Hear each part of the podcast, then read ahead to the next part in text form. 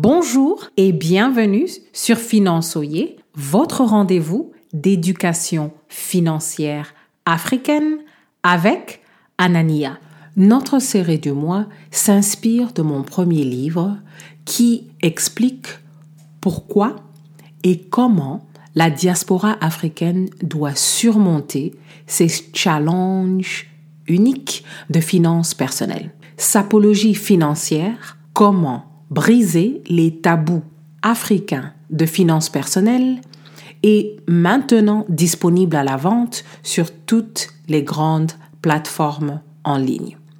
Le problème du jour est que beaucoup d'Africains pensent encore que la richesse vient de la sorcellerie. Beaucoup pensent que la sécurité financière est une chose mystique qui reste hors de portée pour eux.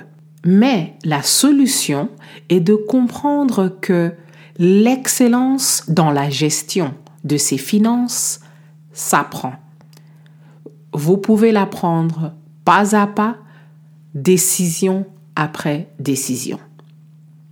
Voici ce qu'il faut retenir.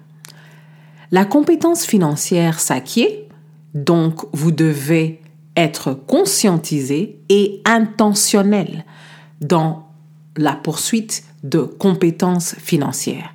Et au fur et à mesure du temps, votre poursuite va inculquer une discipline financière. Et éventuellement, vous aurez les bonnes habitudes et les bons réflexes.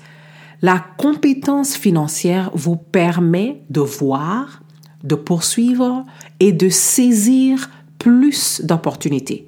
Par exemple, en temps de récession, ceux qui ont la compétence financière seront capables de voir, poursuivre et saisir les opportunités autour d'eux. C'est l'une des raisons pour laquelle les gens disent les riches deviennent plus riches.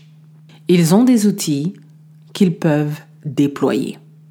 La question du jour est, quelles sont les connaissances financières qui propulsent votre vie financière? Merci beaucoup de nous laisser un avis sur votre plateforme d'écoute et à la prochaine.